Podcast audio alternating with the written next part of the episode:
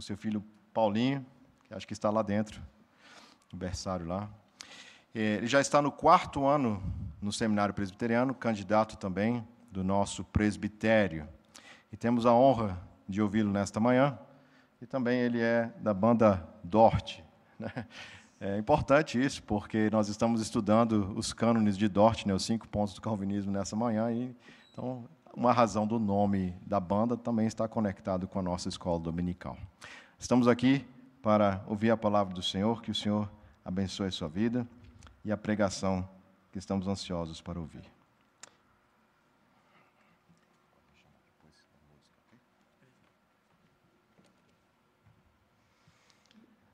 Querida igreja, é um prazer estar aqui com vocês, é, ver, rever gente querida, conhecer novas pessoas também. E é um prazer e uma honra poder compartilhar a palavra do Senhor com vocês. Queria agradecer o convite da igreja, é, em nome do pastor Mateus também, que não está aqui, mas deixar registrado aí nosso agradecimento. E que Deus nos abençoe na leitura. Vamos abrir, então, a palavra do Senhor no Salmo de número 132.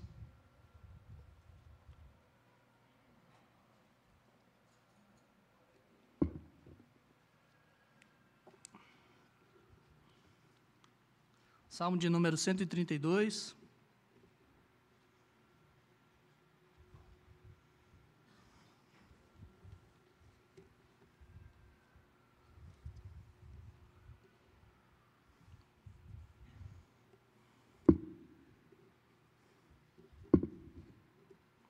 Diz assim a santa palavra do Senhor. Cântico de romagem. Lembra-te, Senhor, a favor de Davi de todas as suas provações, de como jurou ao Senhor e fez votos ao poderoso de Jacó. Não entrarei na tenda em que moro, nem subirei ao leito em que repouso, não darei sono aos meus olhos, nem repouso às minhas pálpebras, até que eu encontre lugar para o Senhor, morada para o poderoso de Jacó. Ouvimos dizer que a arca se achava em Efrata, e a encontramos no campo de Jaar. Entremos na sua morada. Adoremos ante o estrado de seus pés. Levanta-te, Senhor. Entra no lugar do teu repouso, tu e a arca de tua fortaleza. Vistam-se de justiça os teus sacerdotes e exultem os teus fiéis. Por amor de Davi, o teu servo, não desprezes o rosto do teu ungido. O Senhor jurou a Davi com firme juramento, e dele não se apartará um rebento da tua carne farei subir para o teu trono. Se os teus filhos guardarem a minha aliança e o testemunho que eu lhes ensinar, também os seus filhos se assentarão para sempre no teu trono. Pois o Senhor escolheu a Sião, preferiu-a por sua morada. Este é para sempre o lugar do meu repouso. Aqui habitarei, pois o preferi. Abençoarei com abundância o seu mantimento e de pão fartarei os seus pobres. Vestirei de salvação os seus sacerdotes e de júbilo exultarão os seus fiéis. Ali farei brotar a força de Davi.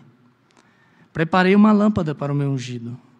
Cobrirei de vexame os seus inimigos, mas sobre ele florescerá a sua coroa. Amém. Até aqui a palavra do Senhor. Vamos orar? Senhor, louvado seja o teu nome pelo Salmo 132. Salmo belíssimo que fala da tua aliança com o teu povo. Pedimos, Senhor, que o Senhor use essa palavra através do seu Espírito Santo para falar aos nossos corações. Retira, Senhor, desvenda os nossos olhos para a gente contemplar a maravilha da tua lei. E fala conosco nessa manhã. Em nome de Jesus. Amém. Você costuma se dar bem em sorteios? Tem gente que parece que nasceu para ser sorteada, né? Mal tem um sorteio de um livro aqui, ou um sorteio de uma viagem com tudo pago ali, e a mesma pessoa sempre ganha aquele sorteio. Talvez seja você que está aqui nessa manhã, ou talvez seja algum amigo seu que você conhece. Mas tem gente como eu que não é sorteada em nada. Tá, tá bom. É sorteado, sim, mas em coisas que não quer ser sorteado. Por exemplo, na hora de ganhar um livro, eu nunca sou chamado. Mas na hora de lavar a louça, da família cheia no almoço, olha lá o nome que sai no papelzinho: o meu. Para não dizer que eu nunca ganhei um sorteio, vou ser injusto, vou mentir aqui, eu ganhei uma vez um par de ingressos para o encontro da Fé Reformada, lá em Goiânia. Mas a minha esperança de ganhar esse sorteio era tão pequena que, quando acabou o evento e eles começaram a fazer o sorteio, eu falei para o pessoal: ah, vamos embora, não vai dar em nada. E eles chamaram meu nome, eu estava saindo pela porta, Marcel, é o quê? Eu? Ganhei? E fui, fui todo feliz lá para frente pegar o meu, meu prêmio, né? Pena que eu não podia ir ao evento depois, então foi um sorteio que não me valeu de muita coisa. Mas tem um sorteio em particular que me chama muita atenção. É aquele sorteio que as pessoas fazem, aliás, que os shoppings fazem nos períodos de festa, geralmente Natal. Tem muito sorteio. Então, ele, se você comprar acima de tantos reais, você tem direito a vários cupons para você ganhar um carro, para você ganhar vale compras, para você ganhar várias coisas. A verdade é que eu não conheço ninguém que já ganhou um carro num sorteio desse. Mas existe lá o sorteio. O máximo que você consegue ganhar num sorteio desse é um panetone. Só que é de frutas cristalizadas, tá? Se for chocotone, aí é a sua sorte grande no shopping. Então imagine que você tivesse então num shopping desse e você desejasse ir comprar seus presentes de Natal, Natal passou há pouco, e naquele ambiente agradável do shopping quando é Natal, né? Parece um apocalipse zumbi você tenta desviar das pessoas e, no meio da confusão, você está lá e você ouve a sua voz. Ouve chamarem o seu nome, uma voz chamar o seu nome. Vem a central de atendimento. Tá bom. Chegando lá, eles te dizem: parabéns, você acabou de ser sorteado e ganhou um vale compras vitalício para o nosso shopping. E não só isso, você e seus filhos todos vão poder comprar a vida inteira aqui no nosso shopping à vontade. Ei, mas espera aí, eu acabei de chegar no shopping. Isso é uma pegadinha, né? Alguém está querendo me enganar aqui. Não comprei nada? Como assim? Eu fui sorteado. Como é que esse bilhete premiado é meu? Eu não sei, senhor. Eu sei que o seu nome está escrito nesse bilhete e é verdade esse bilhete. Vai que alguém comprou algo para você no seu lugar e colocou o seu nome para participar no sorteio no lugar dele. Bom demais para acreditar, né? Se isso acontecesse com a gente. Mas é algo parecido com isso que nós vemos hoje, aqui, no texto de hoje. Quando Deus ele não sorteou alguém, ele escolheu alguém pelo nome, para que esse alguém e os seus filhos ganhassem não um vale compras em um shopping, mas o direito de se relacionarem com Deus, em uma aliança e todas as bênçãos que essa aliança resulta. Em resumo, nós vamos ver na manhã de hoje que por causa da aliança, podemos rogar ao Senhor pelo seu favor e confiar que Ele sempre estará conosco. Mais uma vez, por causa da aliança que nós temos com o Senhor, nós podemos rogar a Ele pelo seu favor para conosco e confiar que Ele sempre estará conosco. E nós veremos isso em duas partes. A primeira parte que eu queria trazer para vocês aqui é que a aliança é a base para as nossas súplicas a Deus. O livro dos Salmos ele é um livro riquíssimo. Vocês têm estudado aqui também, e a gente tem estudado lá na CMA. E nele nós podemos ver vários tipos de salmos. Por exemplo, nós temos os salmos de louvor, de adoração a Deus. Nós temos também os salmos de realeza ou majestade, que trazem Deus como um rei de Israel. Nós também temos um salmo, salmos imprecatórios, que trazem orações contra os inimigos do povo de Deus. Mas o Salmo 132 ele se encaixa em uma outra categoria. Ele é um cântico de romagem. E os cânticos de romagem, ou cânticos de peregrinação, também podem ser conhecidos assim, são 15 salmos, que vão do 124, 120 desculpa, até o 134. Eles eram cantados pelo povo de Deus quando o povo subia, peregrinava rumo a Jerusalém, para adorar no templo, principalmente nos períodos de festa. E como o pastor Emílio gosta de dizer lá na CMA, eles funcionavam com uma espécie de playlist da viagem do povo.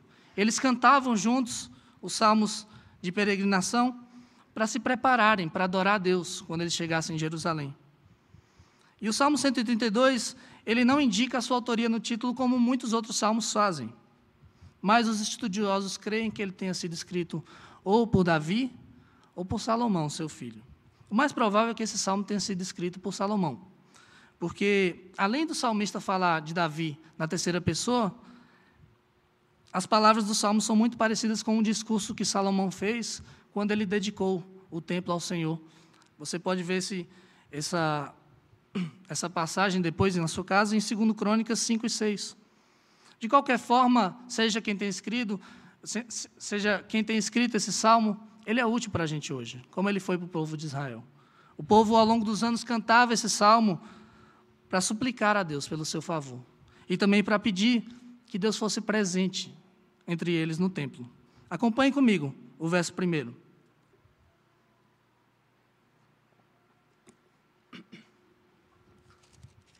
Diz assim: Lembra-te, Senhor, a favor de Davi, de todas as suas provações.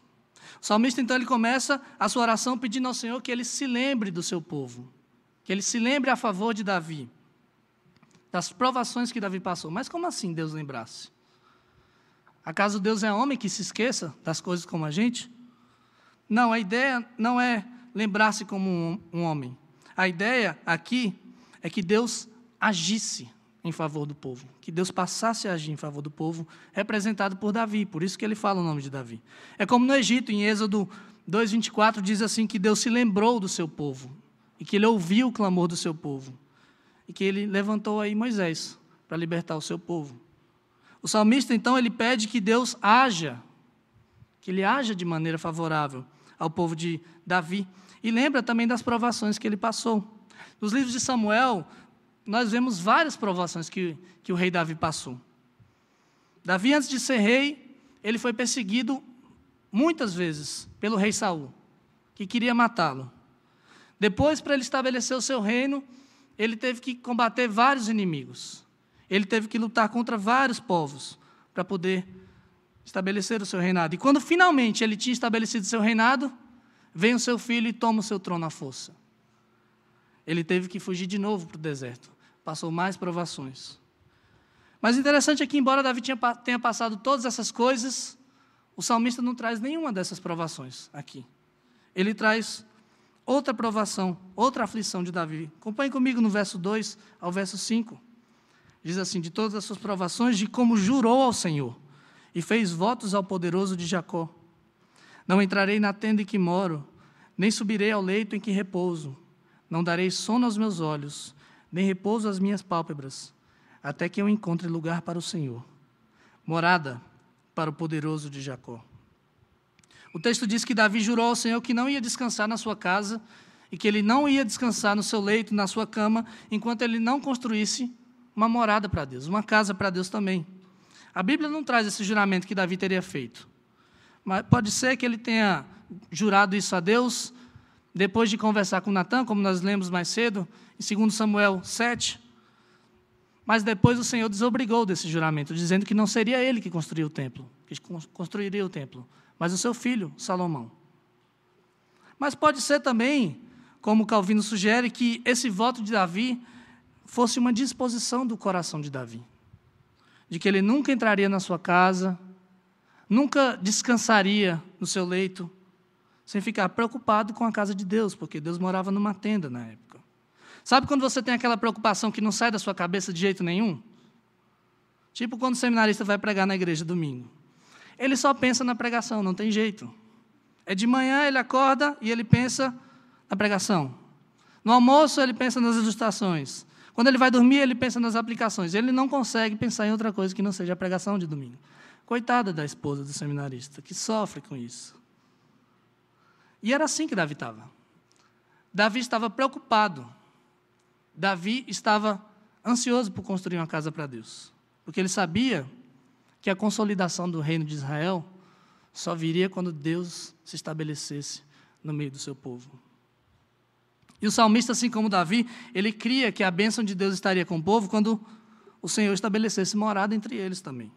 Veja que por duas vezes no verso 2 e no verso 5, o poeta chama Deus de o poderoso de Jacó. E esse nome vem lá de Gênesis 49, 24, quando Jacó invocou as bênçãos de Deus sobre seu filho José. Da mesma maneira, o salmista estava invocando as bênçãos do Senhor para o povo de Deus. Ele ainda fala daquilo que representa a presença de Deus, a arca. Veja no verso 6, ele fala: Ouvimos dizer que a arca se achava em Efrata e a encontramos no campo de Jaá. Mas espera aí. Que história é essa de que o povo ouviu falar que a arca estava em Efrata. Se na história bíblica, a arca nunca esteve em Efrata. Os comentaristas eles trazem várias possibilidades para isso. Mas a melhor interpretação parece ser que Efrata era o outro nome para a cidade de Belém, a terra natal de Davi. Então, quando diz que eles ouviram que a arca estaria em Efrata, ouvimos dizer que ela estaria em Efrata, ou estava, significa que a arca e a presença de Deus deveriam estar junto com Davi, junto com a casa de Davi. Porque Davi era o rei escolhido por Deus. Mas a arca, diz o texto, foi encontrada no campo de Jaá. E campo de Jaá é outro nome para uma cidade chamada Kiriat Jearim, a cidade para onde os filisteus devolveram a arca. Se você lembra da história dos livros de Samuel, os filisteus sequestraram a arca e depois devolveram, porque eles não conseguiram lidar com as maldições de Deus por estarem com aquilo ali, com a arca do Senhor. E essa arca passou 20 anos na casa de um homem chamado Abinadab. Segundo Samuel 6 e 7, você acompanha essa história. Até Davi depois levá-la para junto de si em Jerusalém, para onde Deus queria ser cultuado, para onde Deus queria ser adorado. Então o povo, no verso 7, ele é convocado a entrar no templo do Senhor para adorar o Senhor. Veja comigo. Entremos na sua morada. Adoremos ante o estrado de seus pés. E veja que figura linda. O salmista chama o templo do Senhor de estrado dos pés de Deus. Ele sabia que mesmo aquela construção grande, suntuosa, bela, rica em pedras preciosas, não era nada perante o Deus grandioso. Não era nada perante o Deus infinito, mas um mero descanso para os pés do Senhor. E assim, eles chamam, eles clamam pela presença de Deus entre eles, depois que eles entram. No verso 8 diz: Levanta-te, Senhor, entra no lugar do teu repouso, tu e a arca de tua fortaleza. Observe que o salmista diz: Levanta-te, Senhor, ou levanta-te, Yahvé, que era o nome pactual de Deus. E essa expressão ela, ela era dita por Moisés na época que o povo peregrinava no deserto. Toda vez que Deus ordenava que o povo seguisse a peregrinação no deserto, e a arca era levantada, Moisés dizia: Levanta-te, Senhor, e destrói, derruba todos os teus inimigos. E aqui, o salmista está usando essa mesma expressão, não mais para convidar o Senhor para uma peregrinação no meio deles. O salmista queria chamar para que o Senhor convocar, pedir ao Senhor que ele se estabelecesse entre eles, que ele estabelecesse a sua morada entre eles. Assim, a arca da fortaleza, como diz no texto aqui, ou a arca do poder de Deus, ela repousaria para sempre sobre o povo de Israel. E essa presença que possibilitaria, no verso 9, você acompanha, que os sacerdotes eles não meramente usassem roupas sacerdotais, não meramente usassem aquelas roupas características de cultuar do povo, que, de conduzir o povo de Deus em adoração, mas que eles fossem revestidos de justiça. Uma justiça que só Deus pode dar. Uma retidão dada pelo próprio Deus. Assim toda a congregação, congregação, diz o povo, exultaria de alegria pelo favor do Senhor entre eles. Mas nesse texto há algo maior que o salmista quer trazer. O que possibilitou que ele e que o povo de Israel pudessem fazer essa oração não foi Davi. Não foi o que Davi passou. Não foram as aflições de Davi. Davi não era digno de receber nada de Deus. Mas Deus, nesse episódio, citado nos versos 2 a 5, ele trouxe uma notícia sublime para Davi. Ele disse: Davi, você não vai construir uma casa para mim. Eu vou construir uma casa para você. Unicamente pela sua graça, Deus decidiu estabelecer uma aliança com Davi, assegurando o seu favor sobre ele e a misericórdia de Deus sobre Davi e sobre o povo de Israel para sempre. Então, com base nesse relacionamento que Deus quis estabelecer com Davi, na aliança, esse amor pactual de Deus, é que o povo podia ter confiança de poder orar a Deus, de pedir ao Senhor pelo seu favor, de pedir ao Senhor pela sua presença no meio deles. Tanto é que o salmista, no verso 10, ele faz outro pedido a Deus, veja comigo. Por amor de Davi, teu servo, não desprezes o rosto do teu ungido. Com isso, ele queria dizer: Senhor, pela aliança que o Senhor tem com Davi, que o Senhor estabeleceu com Davi de amor com ele, a sua descendência, com esse povo, permite que eu, o teu ungido, rei de Israel, como era conhecido, ungido do Senhor, também possa me relacionar contigo, como Davi se relacionou. A aliança de Deus com Davi, queridos, permitia que o povo de Israel não só pedisse bênçãos a Deus, mas também suplicasse pela presença de Deus entre eles e também suplicasse que o próprio Deus pudesse se relacionar com o ungido, com o rei de Israel. E se o povo de Israel podia suplicar com confiança essas coisas, quanto mais nós, que desfrutamos de uma aliança maior, superior de Davi. A aliança com o filho de Davi, Jesus Cristo, não veio para anular a aliança feita com Davi, mas veio para ampliar a aliança feita com Davi e cumprir essa aliança perfeitamente. É com base na vida perfeita de Cristo que, que nós podemos, não só na sua vida, mas também na sua morte, que nós podemos ter a certeza que nele, em Cristo, se nós estamos em Cristo, nós também estamos em uma aliança de amor com Deus, de amor pactual. Por isso, meu irmão, você pode suplicar com confiança ao Senhor nessa manhã, na sua semana, suplicar ao Senhor com confiança de que Ele vai ouvir as suas orações. Suplicar para que Ele cuide do seu povo. Você pode pedir a Ele, Senhor, lembra-te do teu povo. Lembra-te dos nossos irmãos da China que têm sido perseguidos diariamente. Abençoa-os, ajuda, Senhor. Senhor, lembra-se, lembra-te dessa igreja, da redenção, Senhor. Abençoa, santifica o teu povo para que ele cresça em santidade, em amor ao Senhor. Mas você também pode pedir, Senhor, lembra-te de mim. Você faz parte da aliança. Lembra-te de mim, Senhor, e me ajuda a confiar em Ti nas minhas aflições. Crendo, meus irmãos, que Ele ouve cada uma das nossas orações. E que Ele responde pela Sua vontade, que é boa, perfeita e agradável. E além disso, a aliança do Senhor permite que nós tenhamos acesso ao Senhor todos. E possamos desfrutar do prazer de adorá-lo. Não mais só os sacerdotes podem entrar na presença do Senhor, adorá-lo diretamente. Todos nós podemos adorá-lo diretamente, falar com ele diretamente. E o Senhor está presente aqui. Essa é uma forma de adorarmos ao Senhor. Por meio do seu espírito, da sua palavra, dos sacramentos, quando nós experimentamos, nós podemos, pelos méritos de Jesus Cristo, oferecer um culto agradável ao Senhor. Então não deixe de vir cultuar. Não deixe de, de estar aqui com o povo de Deus adorando ao Senhor. Porque aqui Ele trabalha os nossos corações, aqui Ele nos reveste da sua justiça, porque todos nós somos sacerdotes hoje, e aqui Ele nos faz exultar de alegria pela bondade que nós recebemos da, da mão de Deus. E por meio de Cristo você também pode experimentar de um relacionamento direto com Ele. Não mais um ungido só do Senhor, mas todo o seu povo. Experimenta de um relacionamento direto com Deus um relacionamento em que Deus olha para você com graça. Um relacionamento que Deus olha para você com misericórdia. E vai cuidar de você sempre. Mas a aliança ela não só permite isso, que nós possamos orar a Deus com confiança, pedindo pela bênção dele e também pela presença dele.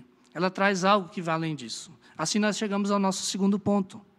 A aliança é a garantia da eterna presença de Deus conosco. Depois de fazer seus pedidos diante de Deus com confiança, o salmista agora passa a relembrar as palavras da aliança que Deus fez com Davi, que fundamenta a oração dele. Veja comigo no verso 11.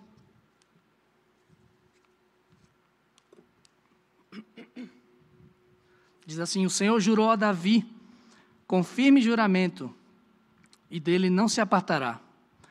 Um rebento da tua carne farei subir para o teu trono. Deus jurou a Davi que um descendente dele iria subir ao trono. Aqui está a base para a aliança que Deus fez com Davi. A promessa graciosa de Deus a Davi. Davi não tinha nada para oferecer a Deus. Mas o Senhor não somente escolheu Davi, mas também para ser rei, mas também escolheu os descendentes de Davi. Ou melhor, o descendente de Davi, que também subiria ao trono. O cumprimento dessa promessa é o próprio Salomão. Salomão assumiu o reino, Salomão sucedeu seu pai. E Salomão manteve o nome de Davi no trono de Israel e depois construiu o templo. Mas é claro que o cumprimento perfeito dessa, desse salmo é o filho de Davi. É Jesus Cristo, o Rei dos Reis. Obrigado. E essa dinastia no, no trono de Israel continuada, ela trazia o povo estabilidade. Ela trazia o povo de Israel confiança de que eles estavam sendo guardados e cuidados por Deus. Mas Deus também trouxe uma condicional àqueles que fariam parte dessa aliança. Veja comigo no verso 12. Disse: Se os teus filhos guardarem a minha aliança e o testemunho que eu lhes ensinar, também os seus filhos se assentarão para sempre no teu trono. Os descendentes de Davi precisavam guardar a aliança que Deus estabeleceu e os testemunhos do Senhor, ou seja, a lei do Senhor, para continuarem a reinar em Israel para sempre. Mas como assim?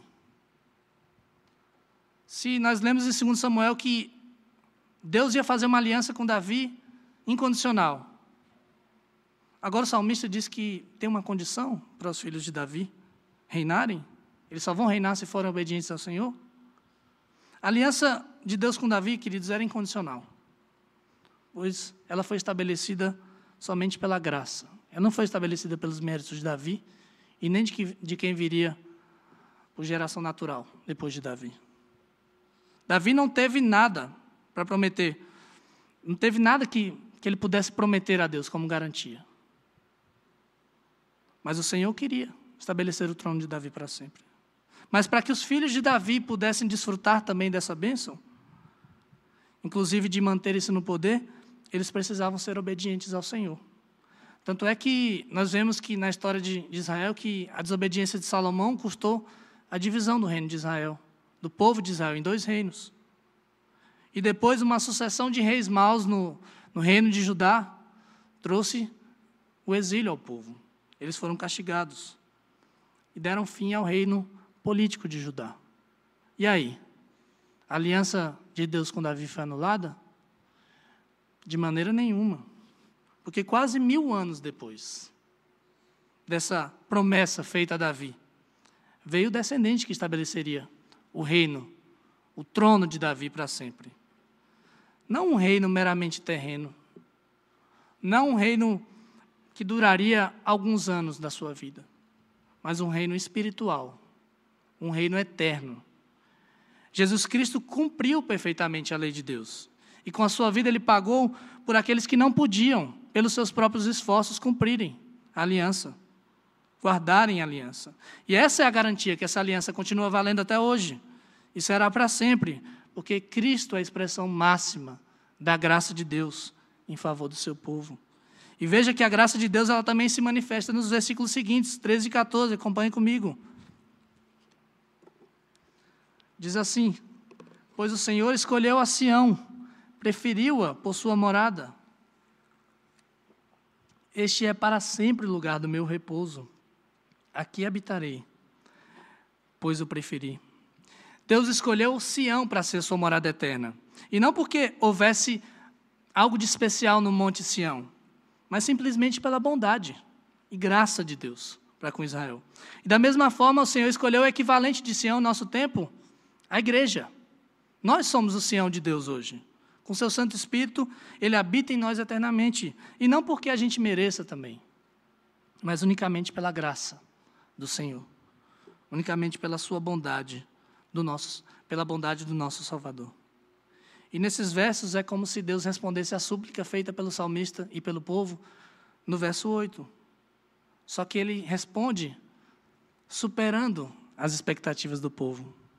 Enquanto o povo clamava para que Deus entrasse no santuário e para que Deus permanecesse no santuário quando eles fossem adorar, Deus não diz só que vai habitar no santuário, que vai estar ali no meio do seu povo, mas que ele vai habitar ali para sempre. Ele nunca vai deixar o seu povo, porque ele escolheu Sião. Ele preferiu. Essa palavra nos traz a beleza da escolha de Deus. Ele preferiu, ele quis o seu povo. A graça de Deus, querido, supera sempre as nossas expectativas. Sabe quando você está esperando alguma coisa boa, só que vem algo muito melhor? É assim com Deus.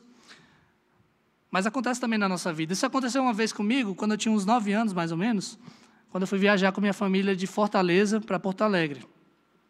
E a gente tinha comprado as passagens para visitar uns amigos em Porto Alegre. Você sabe que o voo não é muito curto, né? Fortaleza, Porto Alegre, ponta a ponta do Brasil. E apesar da, da longa duração do voo, a gente estava animado, animadíssimo com a viagem. Mas quando a gente chegou no aeroporto, veio uma surpresa. Sim, o, o voo de vocês está lotado. Falaram para meu pai, né? Eu era uma criança ainda. E não vai ter lugar para vocês no voo. Mas como assim? Como alguns daqui sabem, eu tenho três irmãos. Tem gente que diz que são cinco, sete, mas são três só, tá? É, ou seja, minha família era seis pessoas. Meus pais e, nós quatro. E ele disse, olha, não vai caber seis pessoas no avião. Está lotado. Não cabe. Vocês vão ter que ir de outro jeito. Mas a gente tinha pagado pelas passagens. A gente tinha comprado tudo certinho e não entendeu por que isso tinha acontecido. Então, quando a gente já estava desanimado, com, sem esperança já de pegar o voo, Eis que aparece uma pessoa, ou talvez um anjo, não sei, quem sabe, era uma pessoa mesmo, dizendo que a gente não tinha culpa do erro que a companhia tinha, tinha feito. E, ele, e ela falou que iam colocar a gente no voo, mas não na classe econômica, como a gente tinha comprado, mas na classe executiva. Gente, imagina aí, quatro crianças na classe executiva. Pai, pai, deita, olha só, deita, deita mesmo. Olha, tem lençol, tem cobertor, olha aqui, olha comida, que coisa boa. Foi uma festa, foi uma festa. Até meus pais fizeram festa também, tenho certeza disso. Comida de primeira, tudo bom, tudo melhor. Foi o melhor voo, acho que eu fiz na minha vida até hoje. E a alegria de quem estava preparado para viajar na classe econômica e recebe uma classe executiva é gigante. Você não esperava isso. Ok, você estava feliz de viajar. Mas é muito melhor do que, do que você esperava. E Deus agi, agiu assim com seu povo. Da mesma forma, Deus age com seu povo. O povo de Israel pensa, esperava que ele entrasse no templo quando eles fossem adorar. E Deus disse para eles: Eu vou morar no meio de vocês para sempre. Eu vou habitar com vocês para sempre. E Deus continua surpreendendo o povo também nos versos seguintes. Ele mostra uma prova das bênçãos dele que são infinitas para aqueles que vão morar com ele. Olha o verso 15, diz assim: Abençoarei com abundância o seu mantimento, e de pão fartarei os seus pobres. Deus dará abundância de alimento para o povo. E até os pobres não vão ser mais pobres quando morarem eternamente com Deus, porque eles vão ser fartos de pão. E mais, no verso 16 diz assim: Vestirei de salvação os seus sacerdotes e de júbilo exultarão os seus fiéis. Deus diz que vai vestir os sacerdotes não apenas com justiça, como, como tinham pedido no Salmo, mas também com a sua salvação. Deus vai redimir o seu povo. Deus vai fazer com que eles exultem de júbilo na sua presença. E o melhor de tudo isso aparece no final. Deus promete fazer brotar no meio do povo de Israel a força de Davi. Veja comigo no verso 17 e no verso 18. Ali farei brotar a força de Davi. Preparei uma lâmpada para o meu ungido. Cobrirei de vexame os seus inimigos. Mas sobre ele florescerá a sua coroa. O termo que temos aí para a força de Davi, no hebraico, no original, ele aparece como o chifre de Davi, que no hebraico significa poder. Chifre significa poder. Ou seja, Deus vai fazer surgir um descendente de Davi de poder inigualável. Mas não só isso, o reino dele não terá fim, porque Deus preparou uma lâmpada para ele. A lâmpada nesse texto ela significa uma luz que nunca se apaga, que resplandece vida eternamente. Então de Israel virá um descendente de Davi, que vai reinar com poder e eternamente. Seus inimigos eles não serão mais vestidos de justiça, como diz o texto, mas serão cobertos de vexame, serão cobertos de vergonha, porque eles vão ser derrotados por ele. E sobre ele florescerá a sua coroa para sempre. E se essas palavras, meus queridos, ditas ao povo de Israel já eram motivo suficiente para trazer louvor, alegria e segurança para aquele povo, quanto mais elas devem aquecer o nosso coração nessa manhã.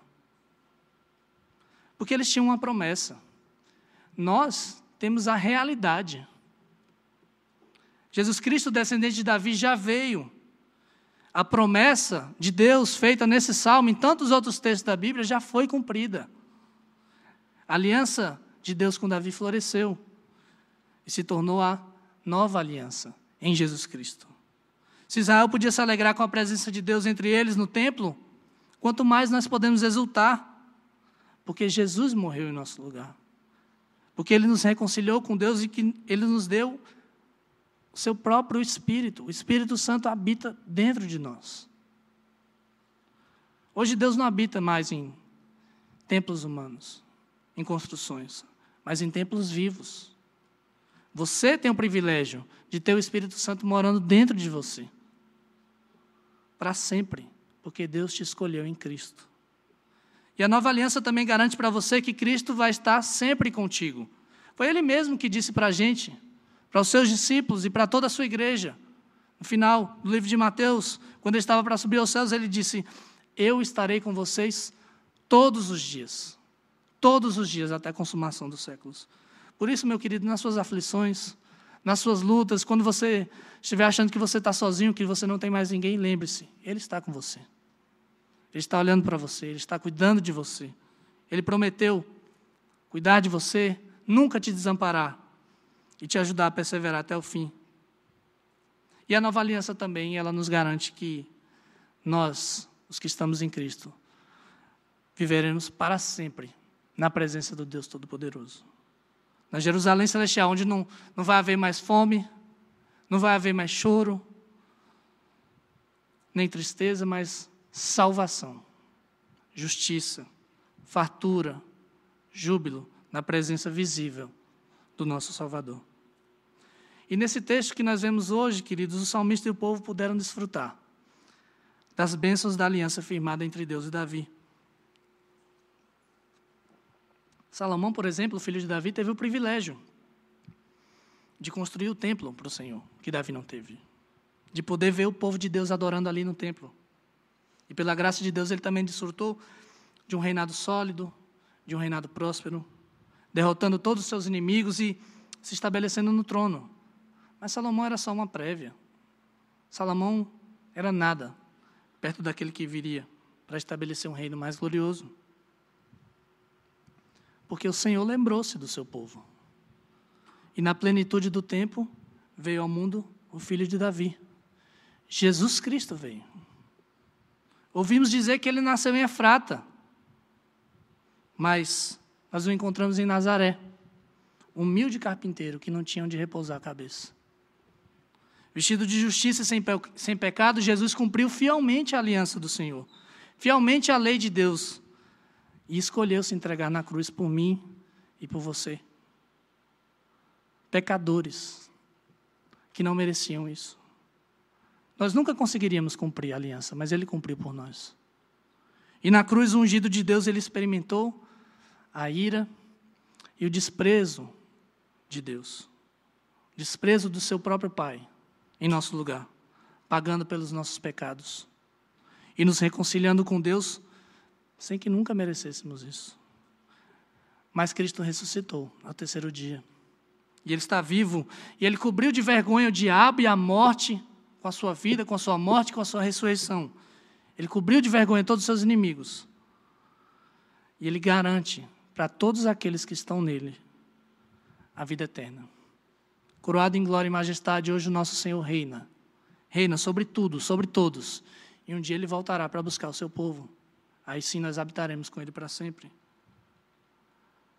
Se você está aqui, então, que não está em Cristo ainda, se você está aqui e não conhece esse Jesus, venha a Ele.